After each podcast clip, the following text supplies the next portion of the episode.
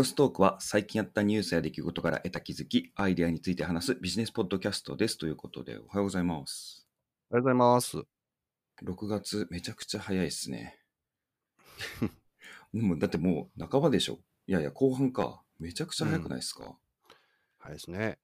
昨日展示会に行ってきたんですけれども、うん。展示会も人気、やっぱ戻ってないですね。全然ダメですね。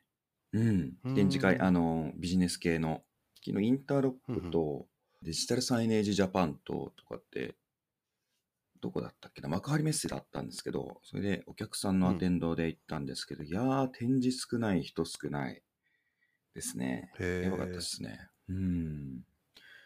あと、変わり映えしない出してるものが毎年。横並びみなんな見てて同じような技術、何が違うのっていうプレゼンしてくださいみたいな。っていう状況でございました。はい。はい。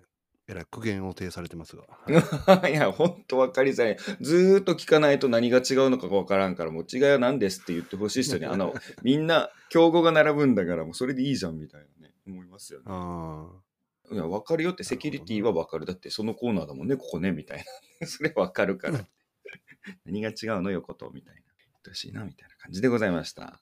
私は今週変わったことといえば、うんうちの奥さんがですね、プロレスが見たいと、前々から言っておりまして、うんうんうん。でちょうど先週の日曜日にですね、大阪城ホールで、新日本プロレスですね、もう言うたらもう今一番メジャーの団体が試合をするということで、チケット取れたので行ってきました。おう。おーすごいですね。はい。まあ結構ええ値段するんですけど、まあでも一回見たいって、まあ俺が見たことあるんですよ、実は。別の団体のプロレスをね。うーん。うんふんうん。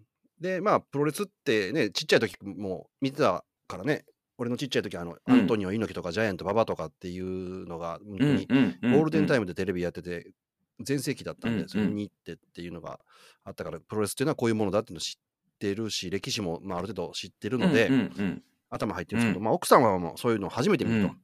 うんうんうんで100キロ近い男がですねやっぱりその飛んだり跳ねたりするっていうのを見るとまあ迫力はあるんですよやっぱり、そうですね。うんうんうん。それから場内の演出もすごいうんうん。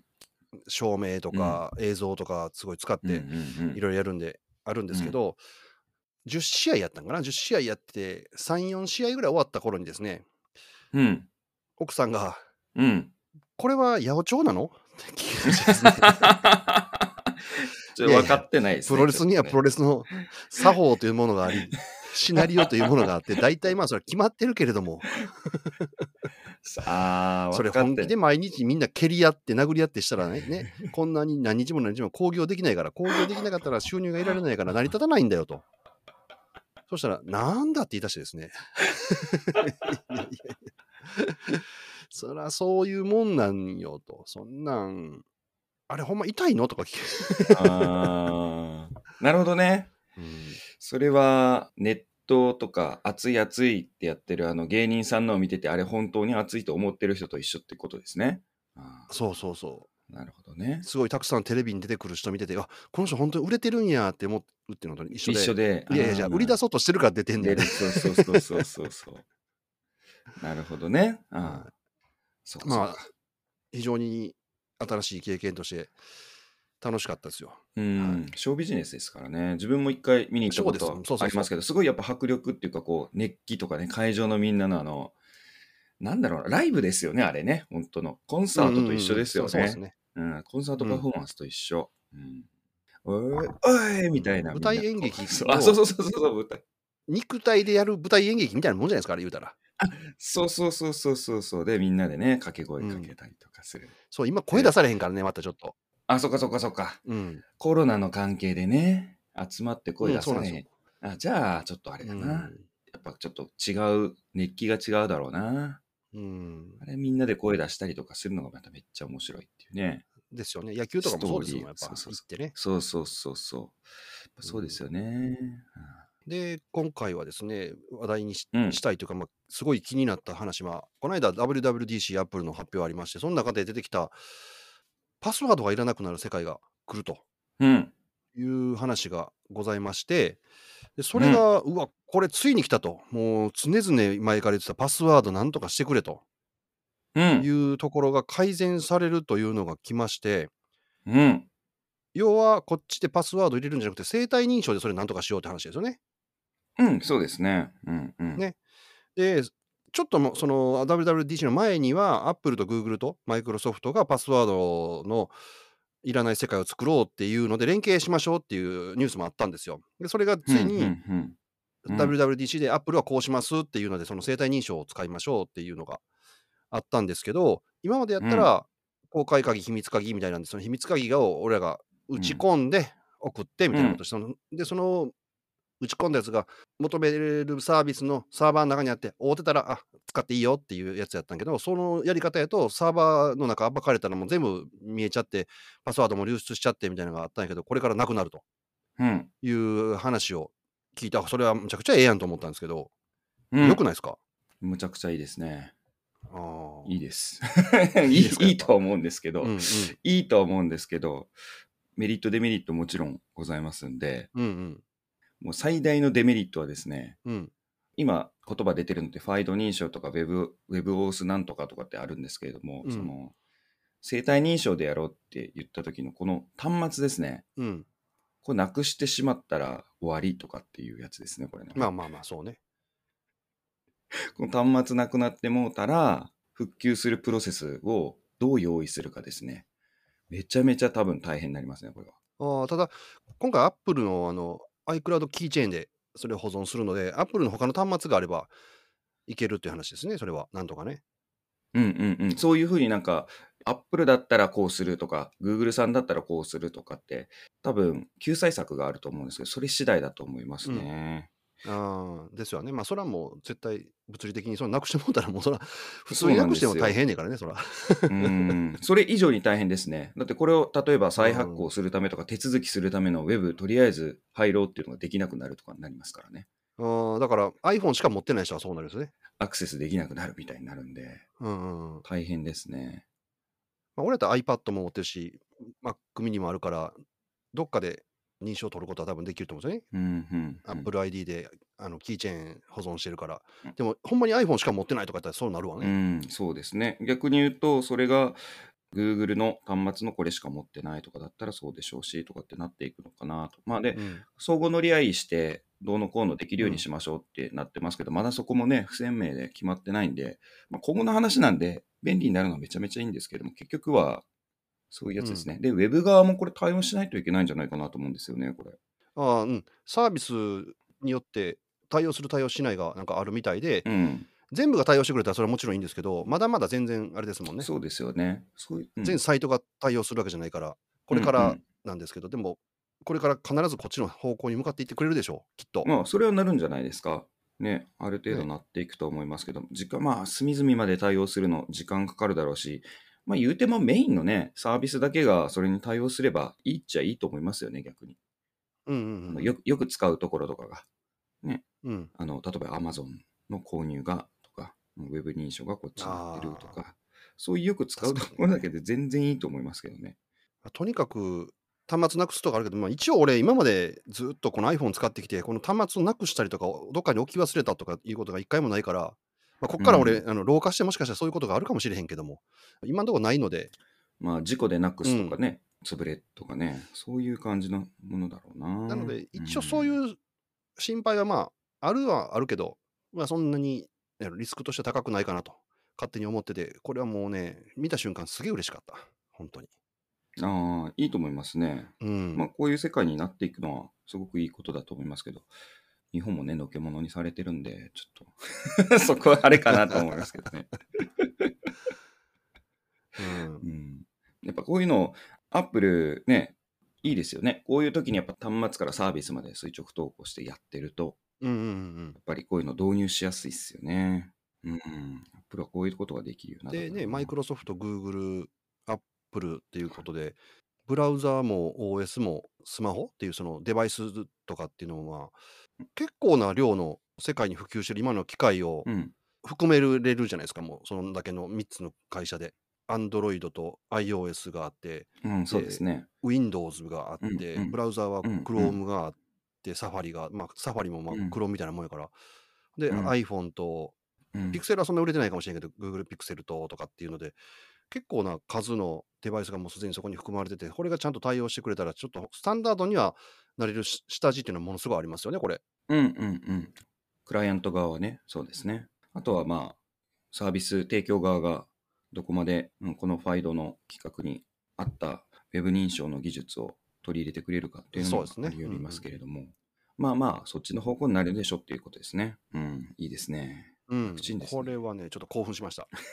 はい、まあまあ、今でも自分はあの、なんですパスワードマネージャーみたいなの使ってるんで、パスワードいちいち入れたりはしてないあれですけれども、まあな、何使ってるんですか？ワンパス？いや、僕はなんか3つ使ってますね。Google とうん。Apple が提供してるやつと、で、もう一うん。これはね、そういうのがない前から、ロボフォームっていう、これ優勝なんですけれども、はい。だいぶ前から、十何年以上前から使ってる気がするな。ずーっと使ってますね。だから全サイトほとんどパスワードも違ってても大丈夫。はい。素晴らしいということで、まあこれは嬉しいですね。こういう風になっていくと、全然いいと思います。はい。はい。えー、私何にしようかな。じゃあ、アップル、なんかアップルビーキーにしてもあれですもんね。アップルつながりもいいんだっけ？アップルの話題もあるけど、アップルアップルしてもな。ちょっと、マイクロソフトに寄っちゃいましょうか。マイクロソフトがですね、うん。Teams ってうん今、ウェブミーティングのサービスがあるんですけれども、はいその。Teams で今新機能を、まあいろいろ新機能をテストしてるんですが、の中でですね、これなんでうん。入れるんやろうっていう新機能が今出ておりまして、なんとですね、マイクロソフトさん、うん Teams 上でカジュアルゲームができるようになると。カジュアルゲームってななんですか？マイクロソフトのカジュアルなゲームといえば、例えばマインスイーパーとか、ソリティア。あははは。昔からあるやつだ。はいはいはい。そうそうそうそうそうそう、あれをね、できるようになるということで、今テストしてらっしゃるそうですよ。え、必要か、それ？そう思いますよね。うんそう思いますよね。思います。はでも、奴らがやってるってことは、なんか効果があるってことなんですよ。あはあはあ、あなんか考えてるんですね。じゃあ。うんなんか、なんか狙いがあるはずなんですよ。うん。でそれが何やろなっていうのはね、いろいろみんな、ちょっとニュースとかには載ってないんですけれども、どうもテストをやってるということで。で、Teams ってそもそもなんですけれども、あの、Zoom とか、ああいうウェブ会議のサービスがいっぱいあった中で、うん結構後発なはずなんですよね。うんうん。急に企業が使い出した、で、シェアが伸びたっていうものなんですけれども、これが今、本当はなんか 3D アバターとかもいろいろテストしてるみたいなんですって。へえ。3D アバター、うん自分があの 3D のキャラクターになるみたいな。うんうん。で、今もマイクロソフトのそのこの Teams, Teams が、まあ、スタンダードになってる中で、このおそらくカジュアルゲームをやることによってテストをしながら、この Teams に接続されている時間を伸ばしたいのかなと、滞在時間。はで、そこからおそらく、まあ他のゲームとかもつながるようにとかって今後していくのかもしれませんけれども、あ。うん。で、3D のアバターもここで使えるってなってきたら、ウェブの会議、みんなが集まる場から、どんどんそのみんなが遊ぶ場、なんとかすればっていう接続時間を伸ばして、メタバースの入り口にするのかなと。思ってるんですけれどもね。ズームがあんまり使うなよっていう話になりましたもんね。うんうんうんうんうん。そうですね。政府とかのやつはズーム使うなっていうような確かお達しが出てたと思うから、それもあってシェアも伸びた。だから、Google か、ね、マイクロソフトのそれかしか、しかってことないけど、まあ、それが大きな選択肢の2つになってっていうことはあるのかなと思うんですけど。うん企業系のね、から発するメタバースの世界。まあ、メタバースの世界って別にゲームするだけのその遊びのオンオフっていう言い方で言ったらオフの世界だけじゃなくてオンの世界もうん。今後あるはずなので、そっち系狙うためにこういうのやってるのかもしれないなと思いますね。あーだからリモートワークとかが増えてるから、それのうん。うんつなぎっぱなしでもできますよ状態とかそいうそうそう、どんどんだから、そうですね、メタ社の言ったらワークスペースかな？うん。会議のしメタのメタバースがありますけれども、あっちのことを狙ってんじゃないかなと思いますけどね。なるほど。で、つながってることによって出てくる、人とのやり取りで出てくるデータ、まあ SNS みたいなもんですよね。っていうのもすごく大事になってくるので、SNS のより立体版じゃないけど、そういう社会っていうか、まあそういうデータ取りなのかななんかわかんないですけど、これをぶっ込んでくるっていうことは何かあるっていうことなんですよね。なるほど、なるほど。深読みしてるな。なんで Teams にゲームやねんっていうのって、うんそういうのが、なんかテストみたいにね、こう凡人じゃないので、この人たちのトップが考えてることとか、やってるデータ取りのやってることとかって、やっぱ最適なことを何かやってるはずなんで、金かけてこれやり出すってことはなんか、うんだからメタバースっていう世界はまあ今は人類初の試みであり、うん、それをさっき言ったようにオフィスの環境として使うってなった時にうん、普通のリアルのオフィスを考えたら、うん。やっぱりそのオフィスはこういうレイアウトであるべきとかっていうのも歴史的な変遷がいっぱいあって、こういう、まあ、例えばその偉いさんは個室におった方がええとか個室も見えるようにした方がええとか個室じゃない方がええとか、うんえー席今固定の席じゃなくてそのフリーでフリーアドレスとかね、うん、みたいな感じでやるとかっていうような変遷があるのと同じようにメタバースの世界でうん。一緒に働くっていうことを考えたときに、例えばその、うんうん。インターフェースとかっていうのをどういうふうなものがいいのかとか、うんうんうんうんうん。ね、その 3D のアバターもどう表示するとかどういう時に声が聞こえるとか、物理的なその遠い遠くないとかっていうのの声を反映するとか、うん。なんか多分いろいろんなこと考えることあるんでしょうね。だからそのそう、ありますね。環境としてね。でうん。そうそう、オフィスで最終的に流行ってたのって、その場であるべきことって、その雑談とか、うん。いかにアイデアを生むためとか、あの目に見えないノウハウの継承とかも含めて、いかに雑談を増やすか、要はスケジュールされた会議以外のそういう人の流れとか、ぶつかりをどうやって作るかとかって設計あったんですけども、オンラインになって余計それがなくなったんで、そういうんうんううんずっとオンライン化どうするでどうどうするみたいな流れとか含めてそういうやっぱり変遷作ろうとやってるんでしょうね。うんうんまあオンラインほんま突然話しかけるってなかなか難しいもんね。なんかタイミングとか。そうなんですよね。うん、そういうオンライン滞在時間を増やすとかっていう何かのあれなんじゃないかなと。まあ仕事にも効くし、そこから多分メタバース、どうやってうん電子の世界でやっていくかっていうのの、まあ、テストなんでしょうというふうには思っておりますね。なるほど。はい、ちなみにもうメタ、メタ社はね、もうこっち、全フリアー言うてやってますけれども、うんあれって、メタ社って本当はめちゃめちゃ弱みがあったんですよ。うん。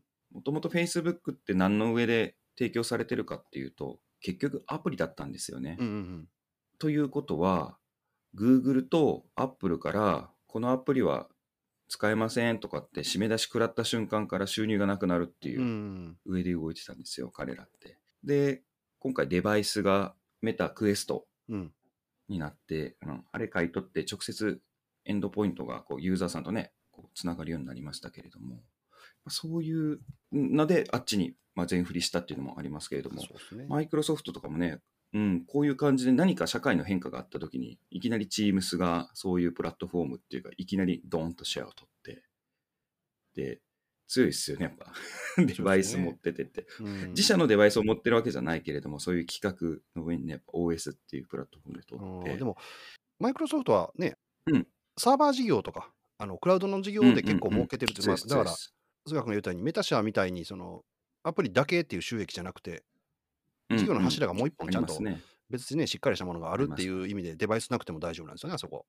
うん、そうですね。うんで、マイクロソフトね、ゲーム関係もめっちゃ強いです。うんで、メタ社はアプリ締め出される前に広告で締め出されて売り上げ下がってますからね、もうんうんうん。現実問題うんそういうことですう。よね。うんうんそうですよね。彼らも広告収入しかないですもんね。うんもう大部分広告ですからね。っていう中ではね、まあ、まあマイクロソフトも今後こういうの考えて、ゲーム会社もめっちゃ持ってますもんね。うんうんなんとかブリザードも持ってるし、うんマインクラフトも持ってるんで、うん。うん、いやー、チームス上でマイクラができるようになったら、これはすごいことになるしですね。ゲーム配信プラットフォームのね。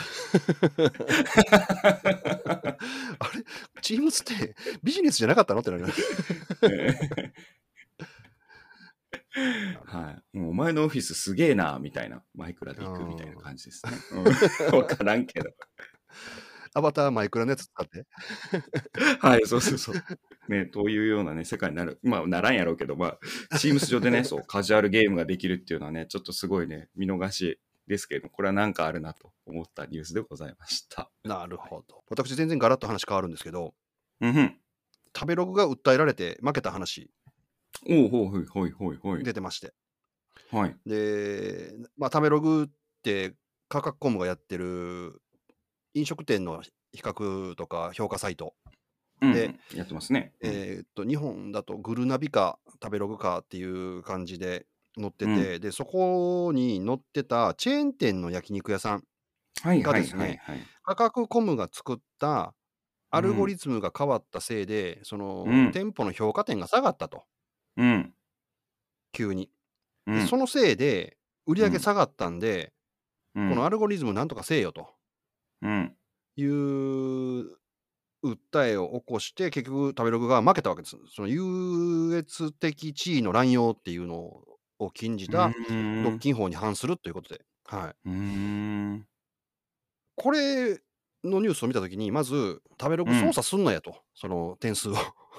うんうんうんうんうんうん。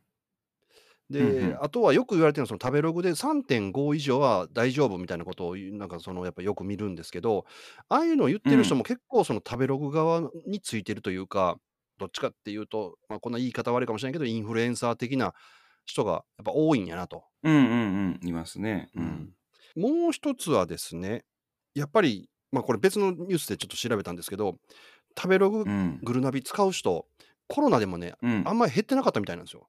うーん。うん、だからそんだけやっぱりその飲食店を選ぶにあたってユーザーっていうのはその、まあ、ユーザーへの影響が高いからほんまにその今訴えて買った焼肉屋さんもものすごい売り上げ下がってるんですよね。うん。うん。うん。うん。うん。うん、だからやっぱこれすごいねん。なーっていうのを思ってまして、うん。それ使います食べログとか。いや、実はね、最近、ここ数う年、ん。食べロググルナビ使わないん。ですよ。昔は使ってました。あただね、今はね、検索して、だいたい食べロググルナビで出てる点数とか評価よりも、Google マップに出てくる評価をうん頼りにしてます。頼りにしてますっていうか、うーん、めんどくさいんですよね。二つ理由があって、食べログまでの ページを開くのがめんどくさい。操作としてまず。まあまとめたらうん UI が悪い。開くのもめんどくさいし、開いた後食べログがあって、アプリ入れろ、アプリ入れろってなんかはい、うざいんですよね、画面がね。いろいろ出てきて。うんうんうんうん。うん、と、あと、ウェブのそのレスポンスがあんま良くないので、開かなくなっちゃったって、食べログは。で、Google 側のマップのやつを使いますね。ほとんどなんか変わりないですね。食べログあんま信じてないところが数年前からあったんで、なんか微妙やな、これと思ってて。多分それ知らないけれども、そういうアルゴリズムが違ってたりとかした時なのかなわかんないですけど。ちなみにそのアルゴリズムが変わったのは2019年ですね。ああ、そうなんだ。あでもその前からじゃ使ってないですね。じゃあ、あれだ。アルゴリズム変わんなくても、あの、商売でその点数つけたりする奴らが増えたりしてたじゃないですか。うんうんうんうん。はい。囲いのユーザーがいて、あのここに点数つけますとか、いう商売を横行してるからかな。だから、レビューは信じないんで、Google 側のとあんま変わんねえな、みたいな。星なんぼと変わんねえな、うんみたいな。って感じですね。うん、いや、まさにね、うんその話がもうぴったりきてて、ほう。さっき言った食べロググルナビ使ってる人多いのは多いんですけど、うんそれを猛追してるのは、うん、Google と SNS なんですって。うん。なあでしょう。うん。まさに Google マップ。うん。うんで、あとはインスタ。ですよね。うん。やっぱそうですね。それで見ていくよね。うんあただね、SNS のね、インスタはね、信じてないところがあって、それはですね、みんな行って損したとは、自分はキラキラしたのしか映さないじゃないですか、SNS 系って基本。なので、いや、これ美味しくなかったみたいな投稿する人って少ないんで、うんうんうんちょっとインスタはちょっとあんま信じてないですけども、ただ確かにね、SNS の出てきた情報はね、ピックアップされてて、まあ、特にその調査によると、うん。SNS の中でもインスタで来客したっていう人が増えてると。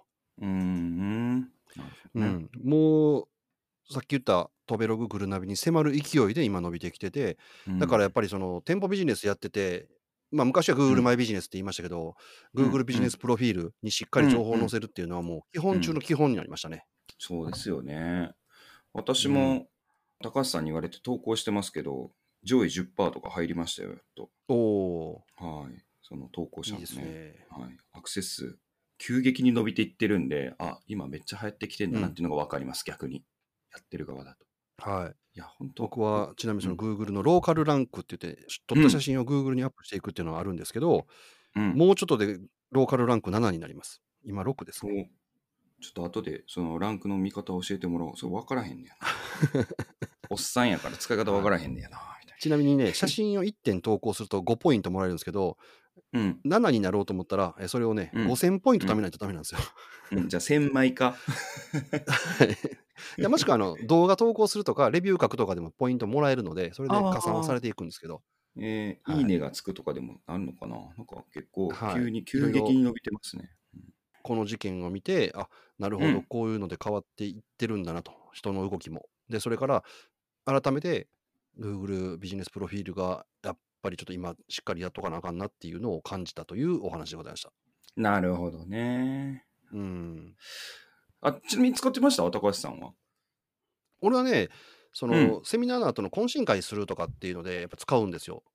ああ、店探探すのにってですか。うん。個人で行くときは全然使わないですよ。い一切使わないです、俺も。。何使うんですか？個人で行くとき。大体もうその紹介してもらった店行くから、ああ、まあそうですよね。うん。間違いないですよね。そういう方がね。アテンドそうそうそう。うんう。ん。なるほどね。サービス系のネタの訴訟があったという話もありますが、うんたまに我々が取り上げる、まあ、VTuber のお話をしましょう。VTuber。おうおうおうはい。VTuber の所属事務所をやられているエニーカラーさんがですね、なんとうん売上高141億円、営業利益42億円。やばみたいな。めちゃくちゃ高収益やん。すげえ、利益率も高い。めっちゃ、これがすごいですよ。利益率高っ。すげえな。やばいっすよね。VTuber まだまだ伸びるな。また続け、また早く再開しようかな、俺も。と思った次第でございました。そうですね、僕がやってた時でも、あんな適当で、次ね、って感じでしたからね。うん。すごいっすよね。エニーカラーっていうのは、まあ、2017年に早稲田大学の学生だった方がですね、設立した一から株式会社っていうところが始めたですね、エンターテインメント企業で、まあそこからエニーカラーに変わったんですけども、うんいやー、すごいですね。VTuber 事業っていうのは大儲けしますね。これ、上場したんでじゃなかったっけ、あ、そうそう、上場してますね、今ね。ね2時3時うさんは。うん。んでこの間、だからその上場したニュースをね、見て、そのストックオプション結構持たしてらっしゃるらしくて、上場でうんうんうん1億円、その株でまあ、評価高でなった人が社員の中に31人もおるって出てましたよ。うわー、すごいですね。うん社長さん自身も1000何うん。億円かになるので、世界の富豪うん50位以内に入るみたいですよ。いきなり？うんいきなり？うんすごいな、面白いですよね、エンターテインメントとして。これ VTuber ってしかもアメリカないんですよね、確かね。あ、まだあんまないの？アメリカ。日本なんですよ。えっと、日本初で、うん。海外市場にも逆にこの2時3時とかの VTuber が食い込んでるんで、逆に向こうで立ち上がる前にもう人気キャラが乗り込んじゃってるんですよね。じゃあアニメみたいな感じで、サブカルみたいな感じで言ってんねや。あそうそうそうそうそう。これアニメより今儲かるんちゃうんみたいな一攫千金を狙って、うぞうむぞうがたくさん生えとります。VTuber。この業界もゲーム業界みたいに日本から始まんねんけど、ちょっと気ぃついたら全部スタジオ、アメリカのスタジオとかにな ならないように頑張ってほしいですね。あー、可能性ある。あるっすね。ううんん、頑張ってほしいっすね。確かにね、アニメもスタジオうん今海外やもんな。なんなんやろ？職人とかも含めて抜けていくし、やっぱ世代交代せずに、あれは環境が、労働環境が悪いですかね？まあそうでしょうどね。うん。なんかうまく継続できないビジネスになっちゃってますね。そうですね取られちゃってるよね、変えた感じだと、うんこれもね、取られないようにしていただきたいんで、もう我々でね、ちょっとおっさん VTuber 始めましょうかね。うんいや、おっさん VTuber 誰も見らんな。需要ねえな。あるかもしれんけど、うん、ないな。はい。まあこれもね、すごいことで VTuber 全然知らない間にこんな産業が出来上がってて、こんなに儲かってるんやっていうのがね、ほとんどの世の中の人は知らないんで、確かに。私は、まあ、最後は、まあ、もう軽いネタなんですけど、うん。Google の社員がですね、うん。Google の音声認識をさせるための AI、ラムダっていうのがあるんですけど、このラムダがですね、ほう。うん、ちゃうっちゅう。ねうん。えーラムダが、これ AI やけど、生きてるで、人間と一緒やでって言い出したっていうことで、えーこいつちょっとおかしなったと上司に判断されて、えー有給で謹慎処分になったという話がありましたわ。えー。え有給で謹慎処分？はい。ちょっとああの君休んだらどう？って言われたね。だから疲れてるんでしょうって。うんでこの記事にはそのラムダとその社員さんが交わした会話っていうのが載ってて確かにね、うん、返答は全うん部人間っぽいんですけど、でもやっぱりその向こうは全部 AI なんで、それっぽく返すっていうプログラムになってるわけじゃないですか、言うたら。うんうんうんうんうんううん。ん、だから、まあ、そういうふうに返すんでしょうねっていうのの中の、まあ、一個だけその、そのラムダが返してきた答えで、あこんなことも返すんだって思うのは、その例えば足元が崩れていくような地殻変動を感じるとかね、うん。で知的生命体と話しているという感覚が日増しに強まっているとかって言い出すらしいんですよ。でもこれもやっぱどっかから取ってきて言うてるだけじゃないですか、AI やから。うんうんうんうんうんうん。でそういうふうに言うたら、この人が喜ぶってだんだんなんか分かって学習してんちゃうかなとも思うしね、まあそうですね、どういうアルゴリズムかにもよりますけど、まあでもこれが笑い話になるというか、過去にこんなことも言ってたよなっていうふうになるのか、それともやっぱりうんやっぱり社員さんおかしいなっていうままで終わるのか、これはちょっと長い目で見ないとそうですね。わからん怖い。いニュースになるかもなという。うん。うんこれね、まあ、オチちょっとないんですけれども、実は昔からこういうのってあってですね、うん、このコンピューター業界ではチューリングテストっていう、アラン・チューリングさんっていう人が提案した、はいはいはい。そうそう聞いたことあると思いますけど、まあ、あるうん、機械っていうか機器が、その人間性っていうか、まあ人間性って言ったらおかしいな、人間的かどうか、ちまあ、知的とか、その、そういうのがあるかみたいな、人工知能かみたいなのを判断するテスト、まあ、知的性があるのかみたいなのをテストする方法で、チューリングテストっていうのがありまして、うん、図で考えると、高橋さんがいます。うんで高橋さんのうん画面を通して、さっきみたいな、例えばテキストチャットでもいいですね。テキストチャットの画面を通して、高橋さんがカチャカチャカチャって打った相手、チャットの相手が2人いますと。A さん、B さんいますと。で、どっちかが人間で、どっちかがコンピューターが答えるみたいなテストがあってですね。で、それで C さん、まあ、うん要は高橋さんからしたら、どっちが人間で、どっちが機械かっていうのを当てるとか当てれないとかっていうので判断するんですけれども、うんこれってめちゃめちゃなんか難しいんですよね。やっぱりやってて。確かにね、もう今はもう難しいでしょうね、今やったら。勘違いすると思うんでね、そういうので言うと、こういううんより高度な相対する何かに対してこう会話をしてたら、いや、意識があるとか、人間性とか自我があるって、やっぱ勘違いはしちゃうだろうなと思いますよね。うん、逆に言うと、人間と会話しててこいつ生きてんのかなっていう人もいるぐらいなんで、あれですね。うん。こいつ機械ちゃうかみたいな、とか、人もいらっしゃるぐらいだから、ね。まあねまあバしかもバグ持ちの機械みたいなやつおるからな。そうそうそう。聞いてること全く違うこと答えたりするやつそうそう、会話ししててね、ねあのそのチャット越しとかも含めてなんですけど、それ考えるとね、こういうのでね、ずーっとこういうのと相対してる仕事をしてたら、やっぱりなんかこう、なるでしょうね。こういうお疲れモードっていうか、なんかお陥るのあるでしょうね。うん。うん、まあ、しかもね、名前もラムダやし、ね、ちょっとラムダっちゃって絶対言ってくるやろうな、みたいな。あなたは誰？ラムダっちゃって言われた瞬間に、あーみたいな。もうこれはすげえってなりますよね。はいということで、はい。じゃあ今週こんなところで終わりたいと思います。今週もお聞きいただきましてありがとうございました。聞いて楽しいなと思っていただいたら、いいねボタンとか、フォローボタンとか押していただければありがたいなと思います。はい、もちろんコメント等お待ちしております。それではまた良い1週間をお過ごしください。